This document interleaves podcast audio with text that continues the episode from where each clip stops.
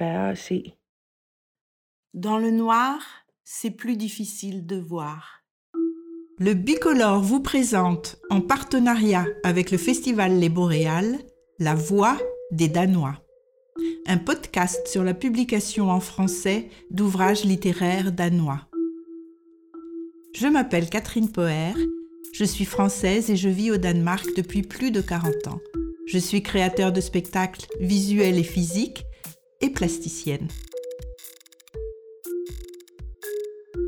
Dans chaque podcast de cette série sur la littérature danoise, je vais vous faire découvrir un ouvrage qui vient d'être traduit et publié en France. Je vais dans chaque épisode partager avec vous ce qui titille ma curiosité, me fait réfléchir, me tient en haleine et j'espère bouscule mes certitudes et même peut-être transforme ma vie.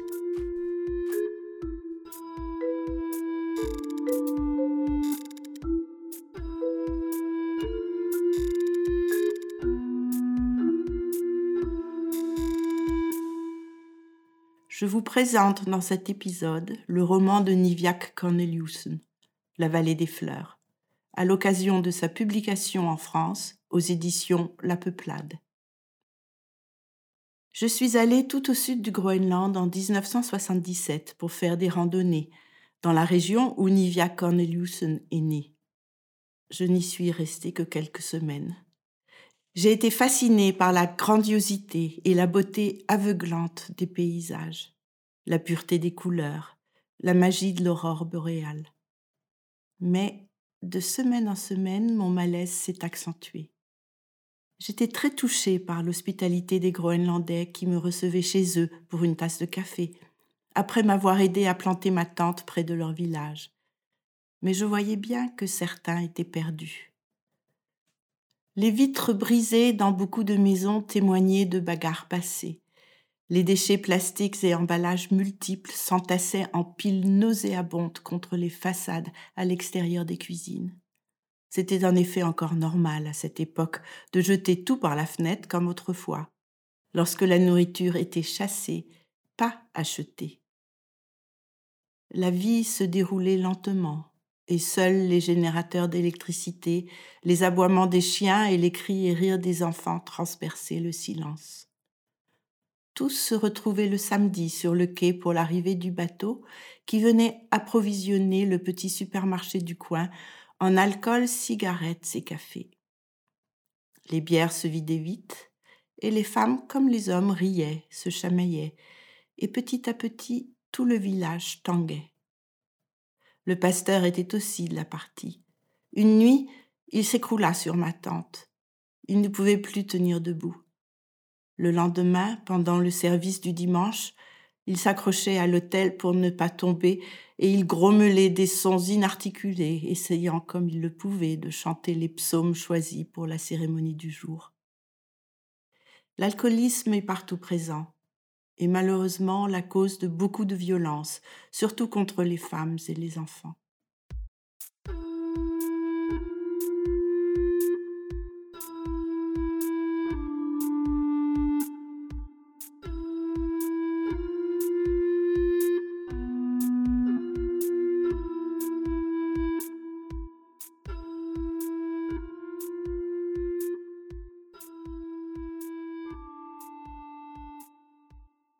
La vallée des fleurs de Niviak Corneliusen est un décompte vers la mort.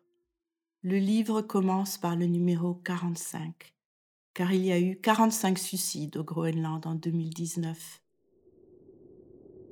Je ne vais pas pouvoir vous lire les 45 textes qui ouvrent les chapitres. Cela serait trop long, mais ce décompte vers la mort va ponctuer notre podcast. 45, femme, 38 ans, pendaison. 44, jeune homme, 19 ans, par balle. 43, femme, 76 ans, pendaison. 41, homme, 56 ans, par balle. Cause de la mort, noyade dans le port.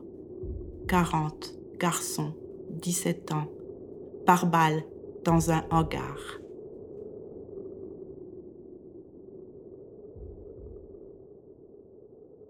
J'avais attendu toute la journée qu'Atavik, le service SOS suicide, ouvre à 19h. J'ai appelé cinq fois avant qu'il ne réponde. Atavik, a dit la femme au bout du fil. J'ai tout de suite commencé à pleurer. Mon Anna, c'est sa grand-mère, me manque tellement, ai-je dit. Calme-toi, tranquille, a dit la femme.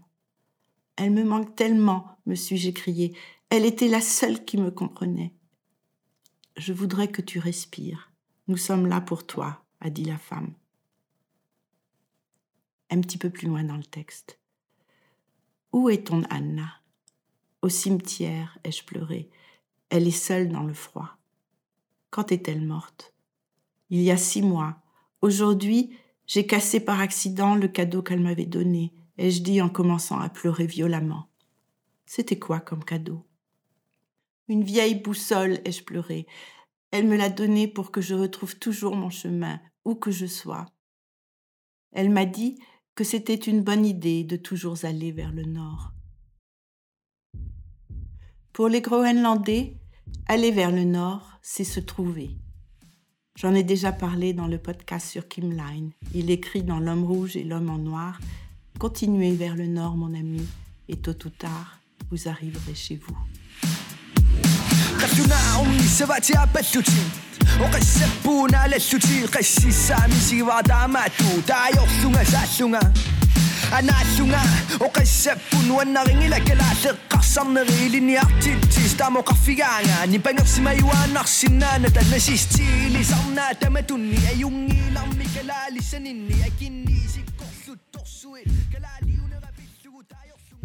Malheureusement, trouver son chemin n'est pas toujours facile, surtout lorsque le pays où l'on vit a été soumis à des transformations très rapides.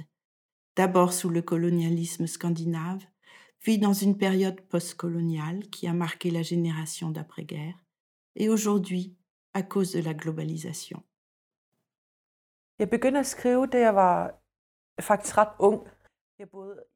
Niviak dit dans un interview qu'elle a commencé à écrire quand elle était très jeune.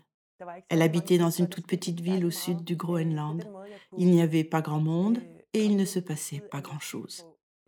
La ville la plus proche était à trois heures de navigation et y aller en hélicoptère coûtait très cher. Alors, pour pouvoir s'enfuir de sa ville, elle écrivait. Elle imaginait à quoi le monde pouvait ressembler. Elle inventait des personnages ou des personnes qu'elle aurait aimé rencontrer en vrai.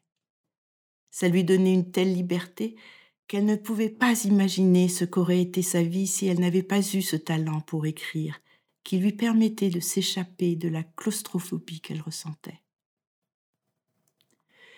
Niviak s'intéresse à ce qui se passe dans la société. Elle veut absolument comprendre de quoi la société est composée, voir comment différents groupes se forment, les différences entre les jeunes et la génération précédente. C'est à ce moment-là qu'elle a décidé d'écrire un livre sur les jeunes. Elle s'est dit que les vieux ont eu la parole assez longtemps.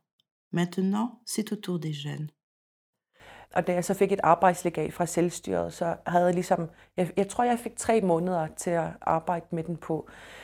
Pour écrire son premier roman, le gouvernement autonome du Groenland lui donne une bourse pour trois mois. Les deux premiers mois, elle ne fait rien. Après tout, elle recevait un salaire du gouvernement, c'était super. Comme la scène littéraire est quasi inexistante au Groenland, elle avait beaucoup de mal à comprendre ce qu'était un écrivain. Comme elle n'avait pas beaucoup lu, elle ne savait pas comment s'y prendre pour raconter une histoire. Elle ne savait pas comment commencer un livre, elle n'avait aucun repère. Par contre, elle savait qu'elle écrirait sur les jeunes, un livre qui partirait de sa propre expérience. Le dernier mois, elle s'est lancée et a écrit non-stop. Elle dit que c'est difficile à expliquer, c'était comme si elle dégueulait des mots. Enfin, elle a pu envoyer à son éditrice son manuscrit où elle y décrit la révolte de la jeunesse.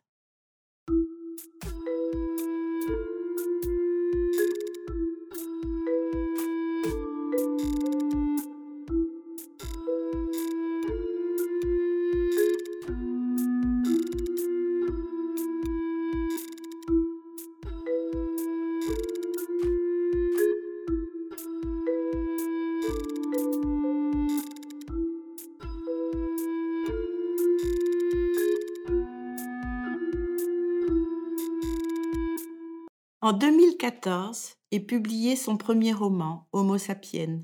C'est un succès international. Elle donne une voix aux jeunes. Elle décrit le Groenland actuel, pas le Groenland nostalgique d'autrefois pour touristes, ni le Groenland postcolonial de la génération d'après-guerre. Elle écrit. Være grønlænder forklares på følgende måde? Man er grønlænder, når man er født og opvokset i Grønland. Man er grønlænder, når man er med til at udvikle sit land. Man er grønlænder, når man taler sit sprog. Man er grønlænder, når man følger med i sin kultur. Man er grønlænder, når man respekterer sine forfædre. Man er grønlænder, når man elsker sit land. Man er grønlænder, når man er stolt over sin nationalitet. Man er grønlænder, når man føler sig grønlandsk. Être groenlandais est défini ainsi. On est groenlandais quand on est né et qu'on a été élevé au Groenland. On est groenlandais quand on participe au développement de son pays. On est groenlandais quand on parle la langue groenlandaise. On est groenlandais quand on est fidèle à sa culture. On est groenlandais quand on respecte ses ancêtres. On est groenlandais quand on aime son pays. On est groenlandais quand on est fier de sa nationalité. On est groenlandais quand on se sent groenlandais. Ce que veut dire être groenlandais en réalité. Hvad det i virkeligheden er at være grønlænder. Man er grønlænder, når man er alkoholiker. Man er grønlænder, når man banker sin partner. Man er grønlænder, når man mishandler børn. Man er grønlænder, når man er blevet forsømt som barn. Man er grønlænder, når man har selvmedlidenhed. Man er grønlænder, når man har lav selvværd. Man er grønlænder, når man har vrede i sig. Man er grønlænder, når man lyver. Man er grønlænder, når man har store tanker om sig selv. Man er grønlænder, når man er dum. Man er grønlænder, når man er ond. Man er grønlænder, når man er homo. On est groenlandais quand on est alcoolique. On est groenlandais quand on bat son conjoint. On est groenlandais quand on maltraite ses enfants. On est groenlandais quand on a été victime de maltraitance enfant. On est groenlandais quand on a pitié de soi-même. On est groenlandais quand on a peu d'estime de soi. On est groenlandais quand on a de la colère en soi. On est groenlandais quand on ment. On est groenlandais quand on a une haute idée de soi-même. On est groenlandais quand on est bête. On est groenlandais quand on est méchant. On est groenlandais quand on est homo.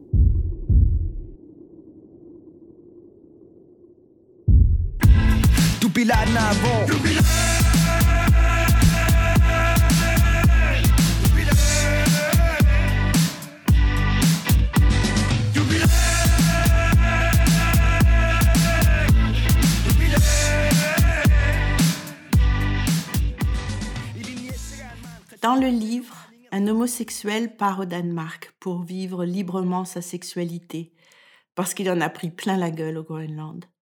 Il décrit les préjugés et le manque d'ouverture d'esprit qui sévit dans son pays. Il évacue sa colère et sa frustration en tapant sur le Groenland, sur la culture, la langue, les problèmes sociaux. Jeg tror, jeg sprang ud øh, år før det, øh, og det var ligesom først der, C'est seulement après son coming out qu'elle a pu écrire sur les droits et la discrimination d'autres orientations sexuelles au Groenland. Le livre rassemble ses pensées des six années qui suivent son coming out et ses observations sur ce qui se passait dans la société. Au départ, son livre ne devait pas particulièrement parler d'homosexualité mais vu que c'était son quotidien, et que quand on est jeune, c'est le corps, la sexualité qui décide, ce fut un des thèmes principaux de son roman. Elle est sincèrement convaincue que nous sommes dominés par nos pulsions sexuelles, même si nous essayons désespérément de les maîtriser.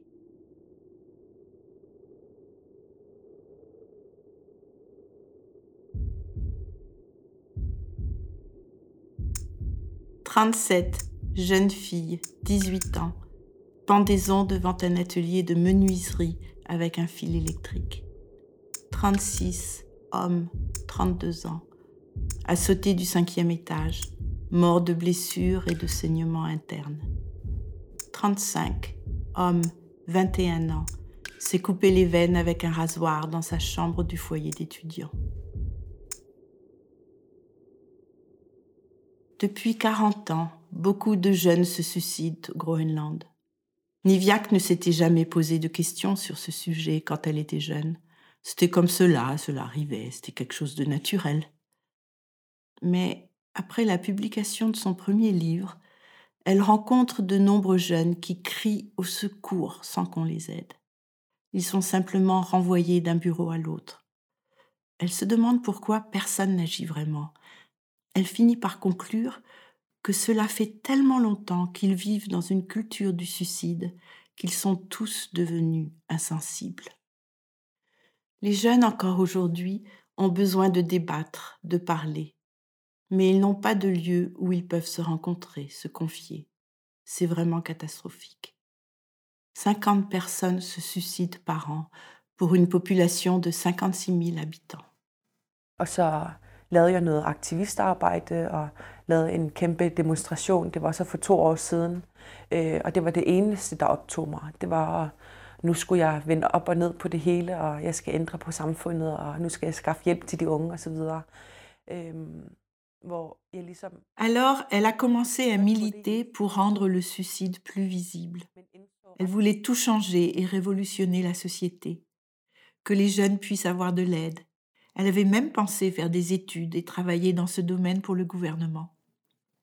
Mais au bout du compte, elle n'a rien pu faire. C'était beaucoup trop dur. Elle commence à douter d'elle-même. Elle traverse une crise existentielle. Elle n'avait pas fait d'études. Est-ce qu'elle était une vraie écrivaine? N'est-ce pas un hasard que son livre ait eu du succès? Mais une chose était sûre, elle devait travailler sur cette problématique du suicide. C'est à ce moment-là que son éditrice lui a dit Pourquoi n'écrirais-tu pas là sur ce sujet? Cela lui donna l'énergie nécessaire pour écrire son nouveau livre, ce qu'elle fit.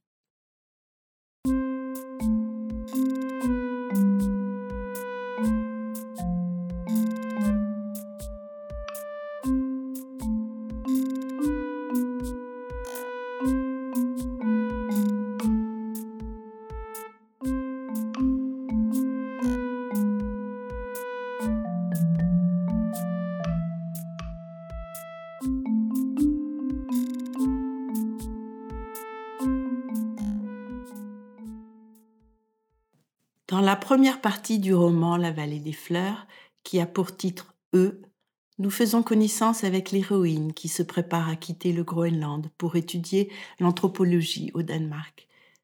Il est clair qu'elle doit fuir. Elle ne se sent pas comprise dans sa famille. Sa relation à sa mère est complexe. Elle ne se sent pas écoutée. Elle cite une écrivaine islandaise qui a écrit que la première cicatrice, le nombril, vient de la mère. Seule sa petite copine Malina l'écoute vraiment.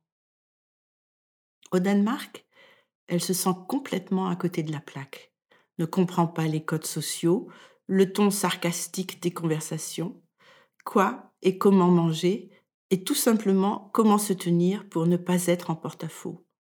Très vite, elle se sent rejetée par les autres étudiants qui ne savent rien du Groenland et la regardent comme un spécimen bizarre, elle se coupe de tous et de tout, et son mal de vivre prend le dessus sur ses études. Elle prend de plus en plus de retard, ne se présente pas aux examens. Elle ne rêve que d'une chose, retourner au pays. Elle trouve enfin la bonne excuse pour son retour. Elle doit aider son amoureuse dévastée par le suicide de sa cousine. Elle la rejoint dans le Groenland de l'Est, pays aux montagnes imposantes, qu'elle ne connaît pas. Nous assistons dans cette deuxième partie du livre au titre Toi à la quête de Mali Ina pour trouver réponse à cette question éternellement sans réponse. Pourquoi? Mais pourquoi s'est-elle tuée? Elle était si drôle, douée, enjouée. Niviak ne se contente plus de retranscrire au début de chaque chapitre les descriptions cliniques des suicides.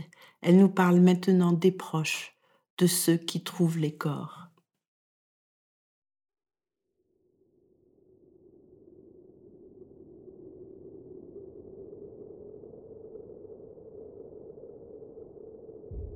« 34. Femme, 27 ans, empoisonnement. A avalé un mélange de pilules dans la maison de ses parents. 33. Jeune fille, 17 ans, s'est pendue dans le cabanon de son père. Son père l'a trouvée au matin. 32. Homme, 41 ans, s'est pendu dans sa chambre. Son fils de 13 ans l'a trouvé le lendemain soir. 31. Garçon, 14 ans, s'est tiré une balle dans la tête avec un fusil dans la cave de ses parents. La mère a entendu le coup de feu, la police l'a trouvé. 30. Ta grand-mère t'a trouvé dans une des chambres de sa maison en rentrant. Les meubles de la chambre ont été enlevés, le sang a été lavé, mais le mur en a absorbé beaucoup. Et elle y pense la nuit, que le sang de ta chair est sur le côté droit du lit, qu'elle a maintenant déplacé du côté gauche de la chambre. Elle regarde des photos de toi où tu es joyeuse, elle essaie de se souvenir de toi comme ça, et elle ne sait pas ce qui la fâche le plus, que tu aies détruit son foyer pour toujours, ou que la dernière image qu'elle ait de toi soit ta tête sans visage.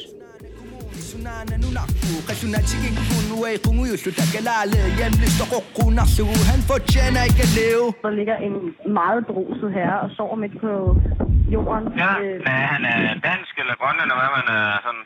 Kasminuta taatilluni suungittutu taatilluni imerajuttutu vakasutut inisitavugut isigisavugut sulipigisavugut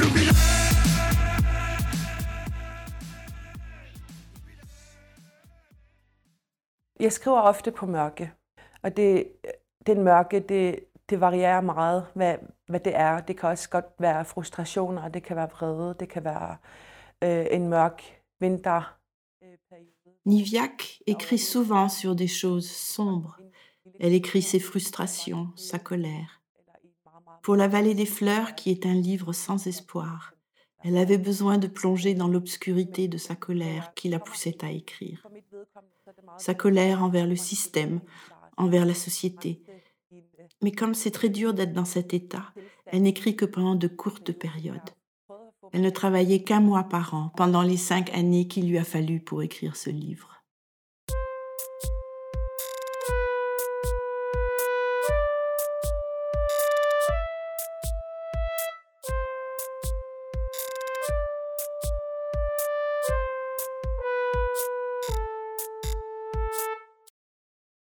Niviak, petit à petit, enfonce ses doigts dans les plaies et passe à l'étape suivante. Après avoir relaté les avis de décès de la police, elle décrit les ravages émotionnels de la famille provoqués par les suicides.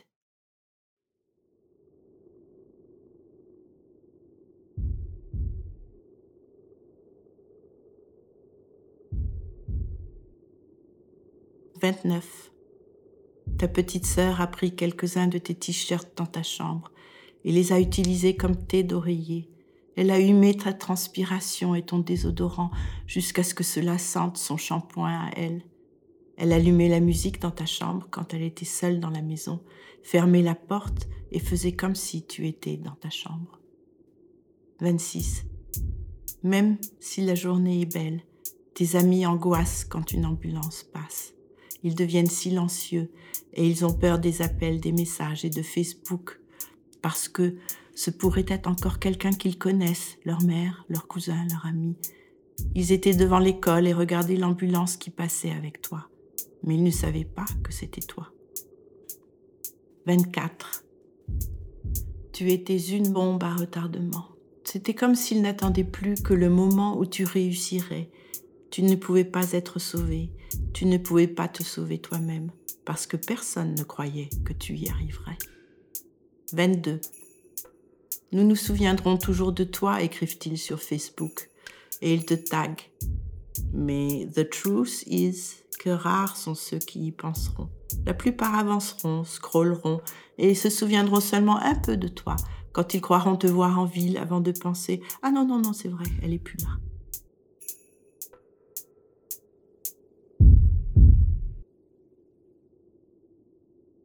Enfin, Niviak va jusqu'au bout. La troisième partie du livre, au titre Moi, et la description de la descente en enfer de notre héroïne. Elle quitte son amoureuse, elle ne sait pas pourquoi, elle l'aime tant, mais ne se sent pas digne d'amour, alors elle fait tout pour qu'on la rejette. Les 19 derniers textes du décompte vers la mort sont la description du chemin de croix de celui ou de celle qui doit se détacher de tout et de tous pour pouvoir faire ce geste fatal qu'est le suicide.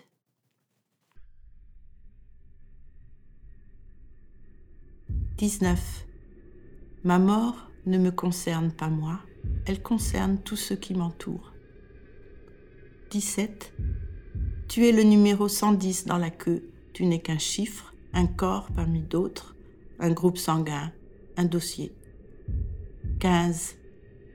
Est-ce vraiment une couleur, le noir? Demande-moi de quelle couleur je suis. Je voudrais être vidé de mon sang noir comme le pétrole quand je mourrai. 9. Autrefois, j'arrivais à trouver la paix chez vous. Vous m'arrachiez à ma solitude. Maintenant, je suis encore plus seule quand je suis avec vous. 5. C'est comme un chiffre qu'on oublie. Il disparaît quand on continue à compter. On croit qu'il va laisser son empreinte, mais continue à compter, et il a disparu. C'est comme cela que je suis. 4. Je vous promets, c'est pour le mieux. Cette douleur que je vous impose, cette douleur disparaîtra. Plus de frustration, plus de crise de rage, plus de promesses rompues. Je ne peux pas continuer à essayer sans que cela vous fasse du mal. 1. Je suis prête. C'est malgré tout ma vie.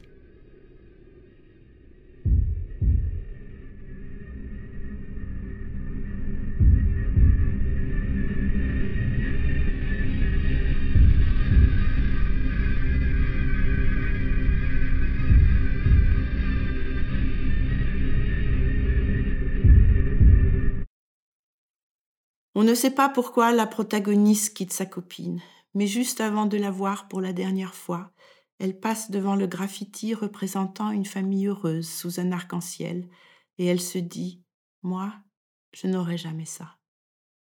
Il n'y a pas de vraie raison, à part son sentiment d'infériorité. Elle n'arrive pas à aimer ou à être aimée. Elle ressent une distance entre elle et tout ce qu'elle aime.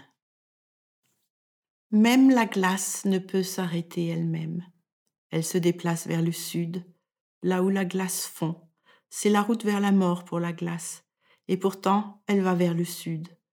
Il est difficile d'expliquer que mon destin et celui de la glace puissent être les mêmes.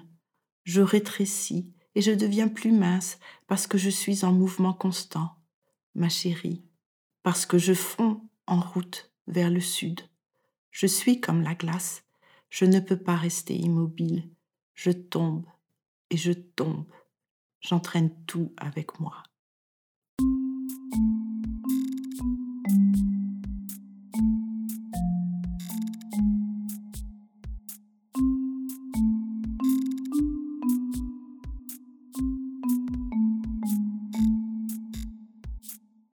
Image qui résonne aussi avec le réchauffement climatique les belles photos touristiques des paysages merveilleux du Groenland, sont, après avoir lu La vallée des fleurs, barbouillées de boue et de sang. L'image de la belle vie dans la nature semble n'être qu'une illusion nostalgique. Est-ce que la boussole de la grand-mère de notre héroïne va pouvoir être réparée et aider la nouvelle génération à trouver son chemin? Elle avait conseillé d'aller vers le nord, pas vers le sud. On peut espérer que même sans la boussole des anciens, les jeunes vont savoir créer une société où chacun pourra trouver sa place. Niviak a reçu le Grand Prix littéraire du Conseil nordique en 2021. Porte-parole des jeunes, elle a décrit avec une telle force dans son discours de remerciement leur désespoir et leur solitude que les larmes coulaient sur les visages du public. Niviak dit qu'on lui demande souvent s'il y a de l'espoir pour le Groenland. Elle pense qu'il y a de l'espoir. Elle n'a jamais vu de génération plus volontaire ni plus motivée pour revendiquer des changements sociétaux. Les jeunes partent aujourd'hui étudier à l'étranger. C'est plus facile d'être novateur quand on est en relation avec le reste du monde. Parallèlement à la globalisation, un mouvement identitaire est de plus en plus puissant. Les jeunes recherchent leurs racines et s'inspirent des traditions de leur ethnie d'origine avant que la colonisation ne fasse des ravages. Niviak croit que grâce à cette diversité dans la société, oui, oui, ça va aller. Vous avez entendu La Voix des Danois, son et musique par Elke Lalemen, produit et adapté par Mette Kroes pour le Bicolore. Cet épisode est présenté en partenariat avec le festival Les Boréales. Merci à Louisiana Channel pour l'interview avec Niviak Corneliusen. Je suis Catherine Poher et vous pouvez bientôt me retrouver pour le prochain épisode.